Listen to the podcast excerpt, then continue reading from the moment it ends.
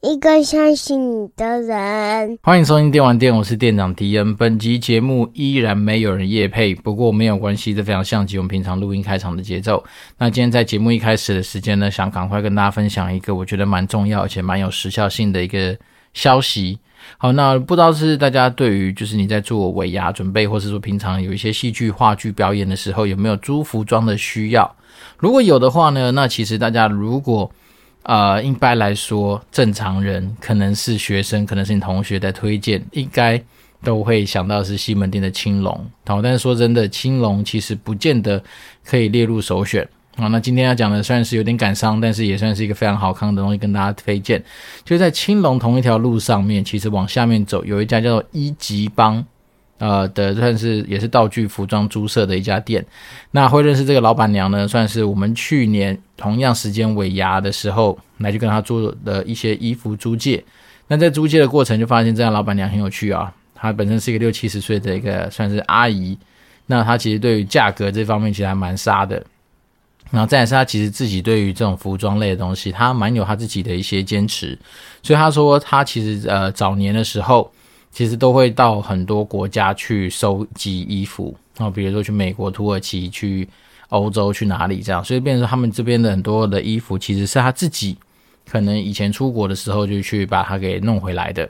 那再是说他那时候呃。怎么讲呢？正是对于自己的一些品质有他自己的的一定的坚持。那我自己更为感动的是去年的时候吧，就是在租衣服的过程里面，我们就发现有那个斗争特工的那个闪光，也就是那个 Tracer 的衣服，就放在他柜台附近。那当然，身为一个斗争特工的前 PM 的自己来说的话，当然特别有感触。那我就问老板娘说：“哎呦，你怎么有这个玩意儿？因为蛮特别的嘛。”他说。他就刚好看到，好像有国外的网站还是国外那边有，他就把它进口进来。所以他说这都是美国进来的。那确实也是，因为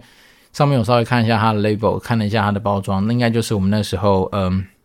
应该是暴雪精品，呃，算精品商城吧，有在贩售的一些商品啦。所以变成说那时候看到就觉得，看来这老板娘真的是玩真的，还蛮实在的。那但是今天我们刚好呃利用公出的机会来去租了今年尾牙表演的衣服。那在过程之中呢，就发现老板娘今年的态度比较不一样。她不是一直叫你租衣服，她反而是直接叫你说：“哎，来买衣服啦！然后到时候过完年的时候记得来买衣服。”那为什么买衣服呢？她说：“因为她打算退休了。”哦，其实说真的，这种东西也是人之冥冥之中不知道是不是有这种灵感还是干嘛。在我们今天出门的时候，我还甚至跟我们家的那个助理在聊天，我就说：“哎，会不会我们今年去的时候那家店已经关门了？”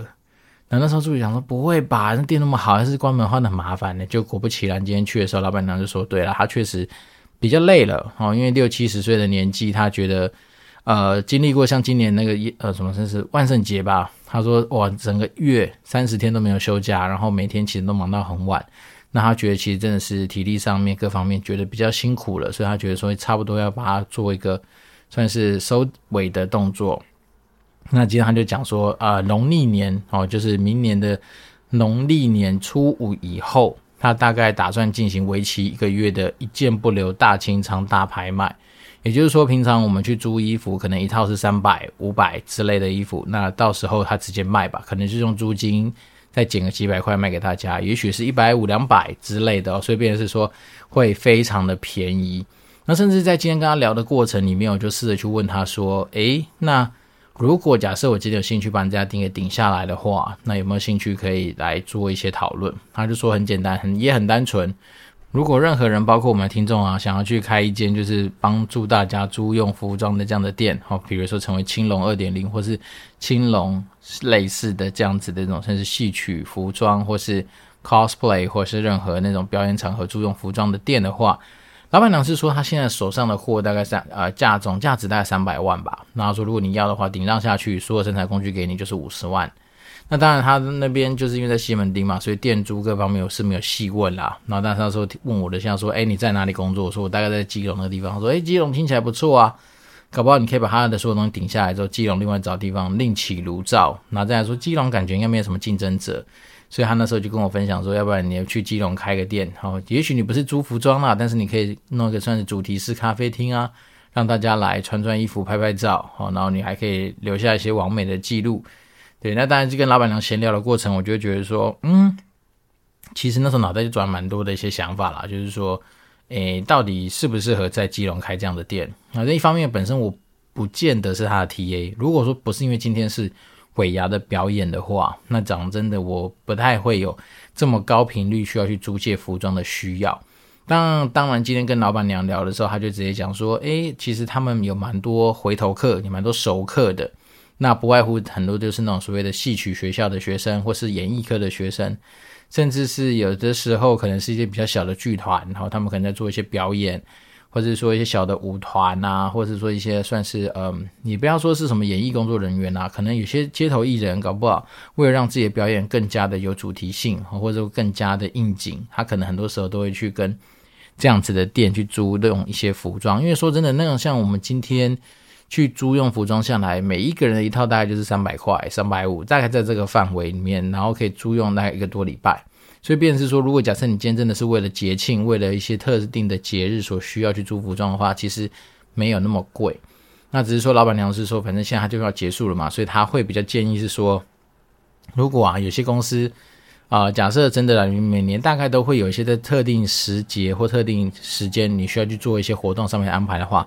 不妨就直接去把衣服买下来，因为那时候他说可能在明年，也就是年初五接下来的一个月，大概他就会去把一些什么电影主题类型的衣服做一些整理，或者说十二生肖的一些呃衣服做一些整理，或者是说十二星座，然后这样子的一些呃怎么讲，就是相关类型主题的衣服做一些整理，然后到时候可能就是一百五、两百、三百左右在卖。那那时候我就稍微去拿了一些像是什么姜饼人啊。海绵宝宝那种，就是一穿上去，你一定知道它是沙小的那种衣服。就他就说：“哦，那个基本上买不到了啦，因为很多同业知道他要收摊了，那同业反而都来找他拿衣服。因为他说同业都很知道他们家的衣服的品质就是赞。好，因为他说有些呃怎么讲，服装店那一样是租衣服给你，好，可是他们其实进货都来自于中国大陆，所以等于说他们的那个价格其实是非常便宜的。”对，那当然便宜的东西就反映在哪里？会反映在它价呃怎么样衣服的材质上面哈。比如说一样是耶诞装，一样是耶诞老人，他那边租的可能就是相对来说比较厚的，然后比较真材实料的。但是如果说你今天在别的地方租到的那种中国制的，可能就比较薄，或可能就是质感上面、颜色用料上面就会稍微比较差。所以这家店就是怎么讲？我觉得也是缘分缘分呐。因为去年那个的同一时间点，我大概就在那附近就要找衣服嘛，所以我们那时候一样也是先去了青龙。那去青龙的感觉就是，对，它东西真的超多的，好，非常多。可是不知道为什么，就是总觉得它的衣服的质感、啊，或者说有些东西就是没有达到我们的想象。然后当然一方面它可能是呃衣服多，然后可能人手也没有到非常充足，所以当他在服务几个 party 的时候，其实我们就没有办法啊、立即的可以得到一些服务，所以我们那时候才会往后走。然后才找到这家一级棒，它一是那个衣服的一，然后就是一级棒的那个级棒这样子。这边是说，呃，我们自己的体验是真的还蛮不错的，就至少有认识这样子的一个阿姨。那她的各方面的配合度都还蛮强力的。哈，比如说你希望说能够在表演完的几天之后还道具，她应该都算是可以接受。然后再来是说你今天，呃，价钱也都算蛮好谈的。那东西也算多啦，比如说西洋的。电影主题的，然后像是什么中国风的，应该在那边都可以找得到你所期望的一些衣服。那在那边其实也有蛮厉害的、蛮有经验的大姐，也就是说，像我那种身材非常不好找衣服的，她都有办法帮我们去做一些克制上的调整，哈，比如说加个绑带啦，或者弄个松紧带把它弄长之类，让你的 size 可以得到一定的一个展示。那我就觉得还。蛮感谢他们的，要不然说真的，以我们这种呃肥胖体型的人，有时候说真的，租衣服也是一个蛮困难的一个过程。好，那讲那么多，当然就是一方面是非常祝福他啦，就是退休愉快。那当然，另外一个就是跟大家推荐一下，如果说假设大家真的有一些租借服装活动需要，或者是未来你真的想要去囤一些比较特殊呃怎么样特殊主题的衣服在家里备用，哈，不管是你今天可能是。呃，生日 party、特定主题 party，或者你们公司办的一些活动，也可以用到这些衣服的话，那当然，我觉得这家店就会是一个蛮好的选择哦。一级帮，然后他们在农历初五到呃初五之后的一个月，哈，老板娘就是他自己说了，一件不留啊，所以这样说他就是很鼓励你直接去把它买走。那如果说真真的想要把这家店给顶让下来，去好好经营的话，那其实这家店他说大概以他自己的经验，好，你可能顶让费是五十万，大概他说一年以上就一年左右就可以赚回来啦。所以我觉得其实说真的哦，如果说假设真的如他所说，那可见他那边做的回头客一定很多，那甚至他的熟客一定很多，所以可以让他有稳定的一个算是现金来源。然后再次加上说，可能我们都知道特定主题总是会有一些特定装扮的需要，比如说万圣节、耶诞节、尾牙啊，或是有些人在什么儿童节这种特殊的节日的时候，可能会做一些准简单的打扮或准备。然后再来是说，现在其实蛮多家长，像我们这次呃去的同仁里面就有是那种小孩子的爸妈，那大家听到就觉得，诶，可以去买一些放家里啊？为什么？因为幼稚园这样子的一个地方，真的你不能说它邪恶帝国啦，可是他们就是会有一堆名目要去小孩子做一些表演或打扮。然后像是我老呃老婆在今年的时候，就特地帮我小孩子在呃耶诞他们什么耶诞变变装趴吧，然后去帮他办的那个火影忍者的佐助。对，那佐助当然我们是用一些什么绷带啦，然后一些呃周遭可以取得的东西去做一些改造。但说真的，如果说假设今天真的够一套比如一百块、一百五把它买下来的话，那我觉得其实应该无形中可以省掉蛮多的时间。所以变成说今天我觉得，嗯，也利用这样的机会，一方面是稍微跟大家聊了一下，是说如果说假设今年真是有机会可以去顶让一家店的话，快速的思考一下吧。我觉得至少你要先知道说。你这个东西离开这个区域之后，会不会有呃持续不断的客源？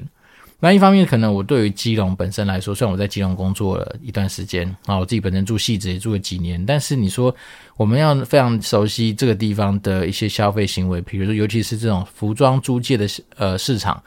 老实说，我自己还没有到非常的熟悉，而且我也很难想象说，如果我今天把这家店原原本本不动的内容全部搬到基隆那个场景的话。那会变成是一个什么样子的一个状况？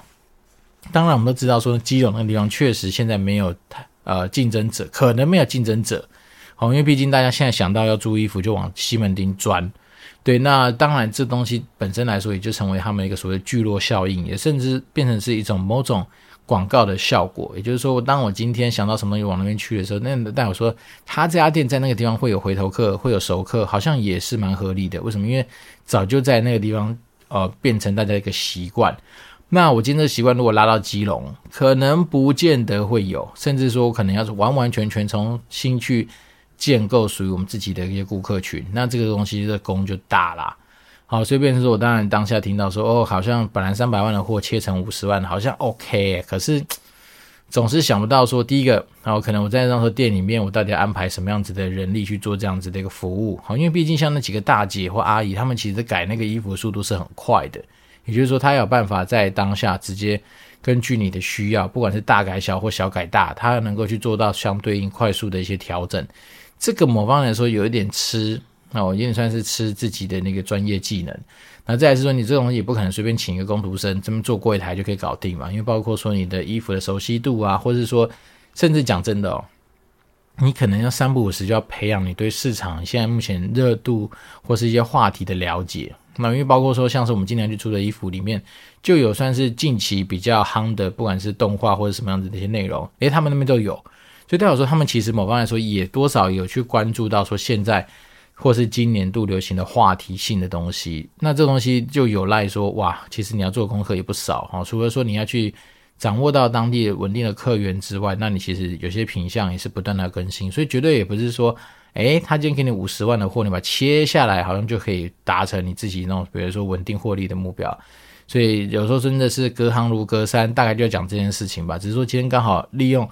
嗯，很直接的一个跟老板对谈的一个过程，把一些东西给记录下来。但是主要当然还是把这样子的一个好康，好，比如说你要买一些特定主题的衣服，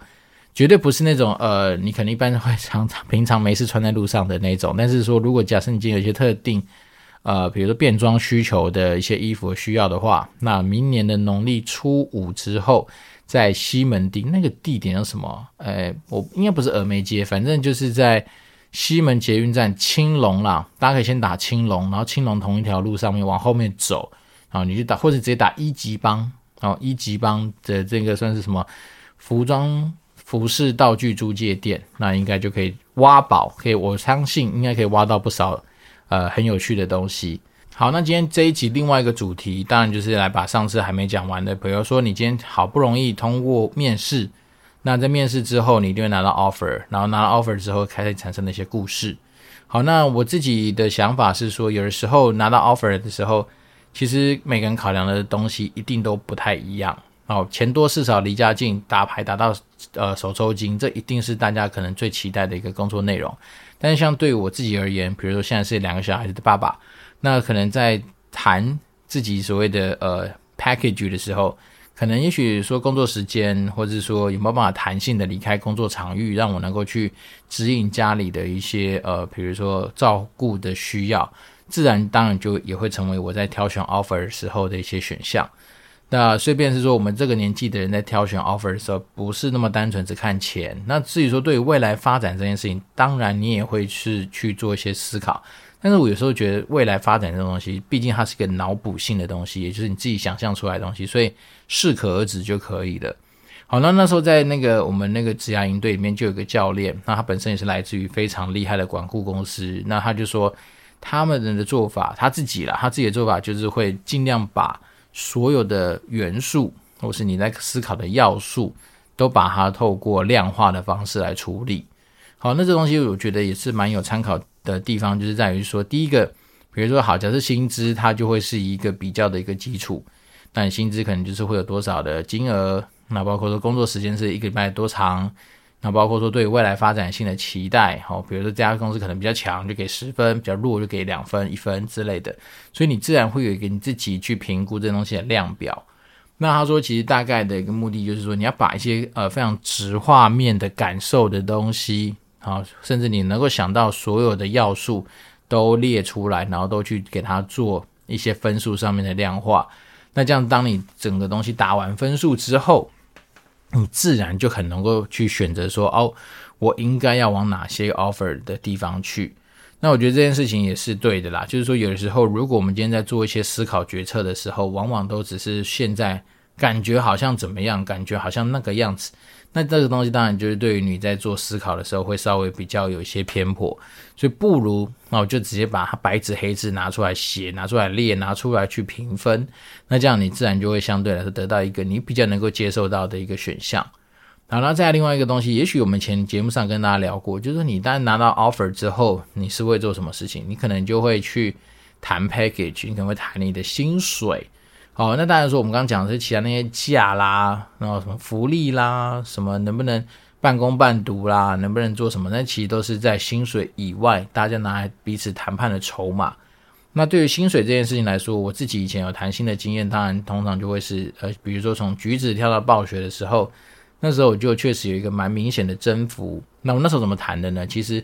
我就是想着说，我就是要帮助 HR 去推广。然后，因为毕竟我相信 HR 他的角色应该没办法一个人就下决定，所以他肯定是把我的资料、把我提供的资讯、把我的期待原原本本的给带去内部做更多的申请跟讨论。所以那时候我当然就是帮助我们家 HR 去找了一些资料，比如说以我在呃这个资历下面的职位，那大概在市场上客观能够找到资料，他大概的年薪的范围在哪里？然后再来是去问了一下自己周遭身为外商的朋友，当他们那时候以前有跳槽的经验，好，那他大概的一个薪资增幅是多少？然后再来是说，我有稍微再去找了一下，说，诶，我以前在那个时候我在橘子的本薪大概是多少？所以我为什么会预期有一个期待的加薪？是因为我觉得在明年除了在橘子自己可以加薪之外，那当然我要希望说。在暴雪那个环境，能够给我得到同样的一个算是呃薪资的结构吧。好，一方面我就说嘛，以前我们其实常在讲的是说，其实你在跟人家谈薪水的时候，并不是用 salary 去谈，而是用 compensation 嘛。刚 compensation 这个字其实本身就是为了去弥补一些你可能离开旧环境到新环境需要去适应的任何的一些资源上面的一些使用啊，包括你可能重新建立人脉，包括你可能重新去适应组织文化。包括你要去熟悉很多东西，你要有些额外的付出，所以 compensation 就是算是一个我们把它当成是一个补偿的一个概念，所以当然你就会用这样的心情或者用这样的角度去切入，让你的薪资在谈判的时候可以拉高。好，但但是有的时候说真的，薪资这种东西，有些公司真的踩得非常硬，然后假设这家公司真的很硬，但是你又很想进去，那当然你就可以把 HR 一样当成战友般的去跟他做一些合作。你不如直接问他吧，你就问他说：“呃，可是我就是希望说能够达到，因为一方面我对你们公司也不是没有兴趣，然后二来是说我们会有这些的讨论，肯定就是我们觉得说彼此有机会，然后看能不能 close 这个 deal。”所以当然就是会从好，那除了薪资，也许公司真的很困难，或者 HR 那个地方真的已经失利到它的顶点了，那我们就来谈谈别的嘛，比如说假啦，比如说 OA 办公设备的一些补助啦，比如说，比较聊就是就像你那什么健康检查都可以拿出来作为谈判的筹码，或者说你今天工作的形态啊，比如说假设 Work from Home 对你来说是一个非常重要的一件事情，那当然你可以谈是不是有机会。每周或是每个月几天在家里 work from home，那或者是说，假设你今天有希望能够到国外去生活啊，比如说你可能每年固定想要去国外生活，不见得是不工作，不见得是放暑假，而是说，有可能每年就是有几个月我想要去西班牙，我想要徜徉在地中海的那种风情下面，那我是不是能够在呃不影响工作的情况之下，那我是用远端的方式来去进行我的业务上面的处理。好，所以诸如此类的东西，很多东西都可以去谈。那这些东西当然就是怎么讲呢？谈得好，那当然你一开始的起始条件就会比较好。那自然你就是在外面未来就算是站在一个相对比较高的一个呃出发点去往前迈进。那谈不好怎么办？谈不好，说真的，有时候也没有救，没 没得救啊。因为这毕竟也是你能够接受的结果啊。而且再来是我们以前一直跟大家提醒是说，大家不要忘记啊，当今天你都好不容易。过五关斩六将哦，甚至有些人像我们那时候有一个学弟妹，呃，好像去了 AWS 吧，那时候他说面试十几关啊，对，所以当你今天已经呃经历过这么多人的时间上面的一些投资，然后你觉得会在最后面，因为比如说 package 这东西只差那几万块钱而谈不拢嘛？其实不太会啦，因为只要是在那个用人单位的呃预算里面的话，通常来说你能够过五关斩十几将哈，然后能够。好不容易打到最后面这样的阶段的时候，当然他们就会觉得说：好，我宁可在这时候，反正都已经要用人了，而且有时候真的你一直拖下去，用不到人也容易被检讨，所以当然对他们而言，他们就会觉得说：好，那彼此就是有些讨论的跟妥协的空间。所以应该是说，呃，对于薪资，任何你的整个算是怎么样工作的 package，其实不是不能谈，但是你还是要先知道说。究竟你今天处在什么样的地位，跟你的价值提供，能够去谈多少的一些回馈？因为包括说啊，比如说你刚出社会的人，也许真的相对来说比较辛苦啊，你可能谈判的筹码就比较少。好，当然呃，这也不是不能谈，就是比如假设你今天手上就有好几个 offer，那当然你就可以用 offer 跟 offer 之间的一些比较来去做谈判的一些依据。好，比如说有一家公司给三万八，有一家公司给四万，有一家公司给四万二。那当然你，你假设你特别特别特别想去的这家公司其实是三万八的，那你不如就可以问说：诶，我今天其实还有拿到其他 offer，然后对方愿意开到四万二，但是我更喜欢你们公司可能提供给我的一些组织的一些文化啦，或是说我可能跟团队里面的谁感觉比较契合啦，或者说。诶，你们现在面临到要处理的一些专案的一些痛点，或者是我能够带出的价值会更加的吻合这个企业所需要。那有没有机会，就是呃，我们在薪资上面，让我们有些更好去跟家人，或是跟怎么样跟自己说的过去的一个说法，所以能不能有机会从三万八提到四万二，或是四万一之类的？反正有谈有机会嘛，对。但是当然说真的，有时候。对于我们有时候真的是相对来说比较有收入的一些听众来说，你又想说，妈的，一个月才差三千块，有什么好计较的？这也是另外我想提出来的一个想法，就是说，对啊，其实你刚出社会的时候，确实不需要为了那一个月，就算差个一万块、两万块钱而去计较太多。为什么？因为讲真的，人生如果比气场，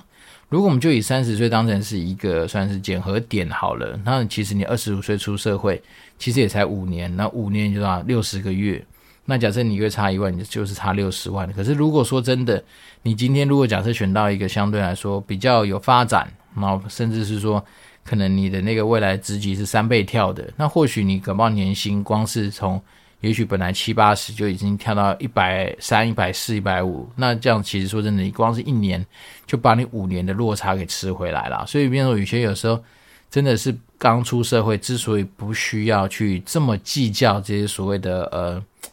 每个月那几千块的差异，因为说真的，至于人生来说，到时候你假设年薪是三四百万的话，你根本不会去 care 那时候你一个月这个只差个几千块，反而是你会去在乎说，诶，当时候你这个选择是不是能够帮助我在后面，比如三十岁、三十五岁、四十岁的自己有更多的一些加分的可能性。好，所以我反倒是觉得说。呃，今天跟大家稍微利用一点简单的时间回馈一下，就是说，当你今天在好不容易参加完所有的面试啦，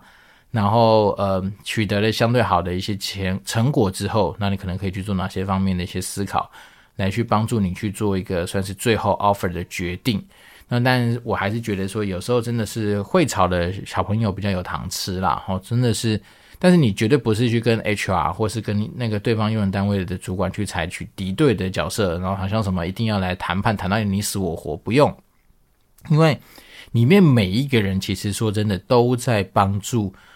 呃，这个 deal 可以 close 起来。那那个 deal 的主角就是你，好，就是希望你能够进来嘛。要不然说真的，他根本不需要花那么多时间跟你面试，面试到最后一关还跟你谈 offer，他觉得哪里不对劲。或者比如说，可能你开始写期望薪资的时候，他大可就可以随便找个理由帮你搪塞啦。因为就我上次找工作的经验，其实真的是，呃，以前的暴雪的收收入真的是相对可能来说还是不错啦。所以那时候有去一些本土商，甚至有些还是朋友介绍的公司，然后再写那个什么、哦，他们叫什么人力资源表嘛，反正他就写那种期望月薪。然后写完之后，那个人就来问我说：“诶。”我们这边写的是月薪，我说，呃，对啊，我以前这个就是我的月薪，然后他就有点愣住啊，然后我大概也就知道说，接下来的很多流程或很多过程，我们可能就是呃，可以稍微放宽心的去聊聊天就好了啦。好，因为我猜可能这个东西也许离他们本来的薪资结构，或者他们对于很多东西的薪资设定，就有它一定的落差，所以我也是蛮坦然去面对这些东西的。呃，讲这些东西，当然不是讲说我们以前多嚣张或干嘛，只是单纯说你在面试的过程，或者在整个谈 offer 的过程，其实你会遇到非常多你完全想都没想到过的状况。那我觉得，与其去迎合好不同人的胃口，好，比如说现在是迎合父母的期待，迎合男女朋友的期待，迎合社会价值观的期待，其实都不需要。那反正最重要是你要去把这些东西回到你自己身上吧。到你问问自己，你自己东西什么东西最重要？因为只有你才是去从事这份工作的主角，只有你才去领这份工作的钱。你不是为了别人而活，你又不是说，哦、为了你爸妈的呃期望而活。比如说，假设有些爸妈真的希望你拿钱回家，好，那你就把钱拿回去就好。你只要管到我说，我们每个月把钱拿回去就好。那至于我做什么，我拿上哪怕我去卖屁股拿钱来给你，你也不用管啦，对不对？因为说真的很妙，有些人就是管太多，好像说，哎，我拿给拿钱给你不够，你还要是。我这钱是从你变希望我变成的形状拿出来的，那这样其实我觉得有时候真的就是呃，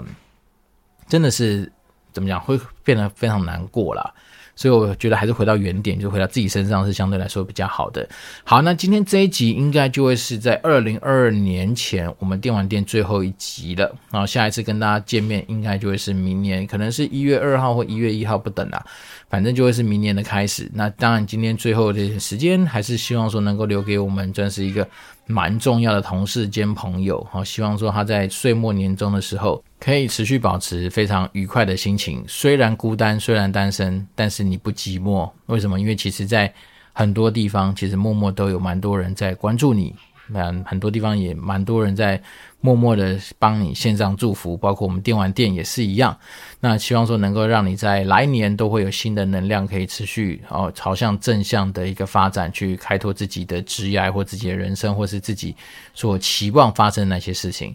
好，那转眼之间，今天也是一个非常有始有终的结果。好，没有新的听众留言。虽然说我们在 Chartable 上面的那个排名真的是非常有长进。哦，比如说从以前都是在五六十、七八十，哦徘徊一阵子，那是今天稍微少了一下，诶，还是维持在前十名的地方。哦，甚至前阵子可能上礼拜吧，因为又跟更多新的听众推荐了我们的节目，所以。那些学弟妹们用他们就是青春活力帮我们去拱到了第五名，然后当然我来不及截图第五名啦，所以但是我还是觉得说非常的感谢大家，就是持续给我们电玩店这样这个小节目的一些支持，因为呢能够占用到大家的时间，其实就是我非常感谢的事情。那所以这就是说希望说能够在每一集的内容上面多少去分享一些我比较真实的一些想法，或者说相对无害的一些想法。那这一切的一切呢，为什么都是希望说，能够帮助到我们听众去找到自己人生上面的一些方向，然后在自己的职业上面都能够更加的顺风顺水。那当然有些东西是我自己身体去撞过之后得到的一些惨剧，就希望大家不要跟上我们的脚步。所以呢，最后还是一样，然后利用最后的今年最后一集的一点点时间，还是跟大家重申一下，就是你也需要一个相信你的人，你也需要。一个相信你的人，好，会有这样子的一个想法。其实单纯真的就是希望说，在我们自己身边的一些朋友们，都能够找到一个算是持续相信自己，然后推着自己前进的人。通常来说，也许有些人会把另一半，好，比如说你的男朋友、女朋友，当成是这样子的一个角色。那当然，有些时候，当然你在职场上面，你会有你的 mentor，你会有一些你的自己的一些。好伙伴们，他们也可能都成为这个角色的一个重要的成员，所以便是说，当然在今年最后一段时间，当然也是把这样的心情分享给我们的所有听众，期许一下啦。那你稍微就是让大家温故知新一下，为什么我们这节目在开头的时候要放一个，呃，你也需要一个相信你的人这样子的一个怎么讲开场白？那其实这是一首歌，是那个陈奕迅的那个算是什么银河补习班那首歌。那我觉得其实真的非常好听，那我觉得大家可以去听听看。对，那当然最后就是一样，祝福大家在来年都新年新希望，都一切顺利，然后再是身体健康。那也把我们这样的心情就持续的延续下去。我们作为一个不尝试分享的一个电玩店的一个店长，我们就在任何有我们可以去呃尽一份心力的地方，我们当然就是不尝试的持续把我们自己的一些生活经验，或者是我们自己所发现到一些相对真实的一些经历，都分享给大家。好，那我就是电玩店的店长迪恩，我们就持续保持联络喽，拜拜。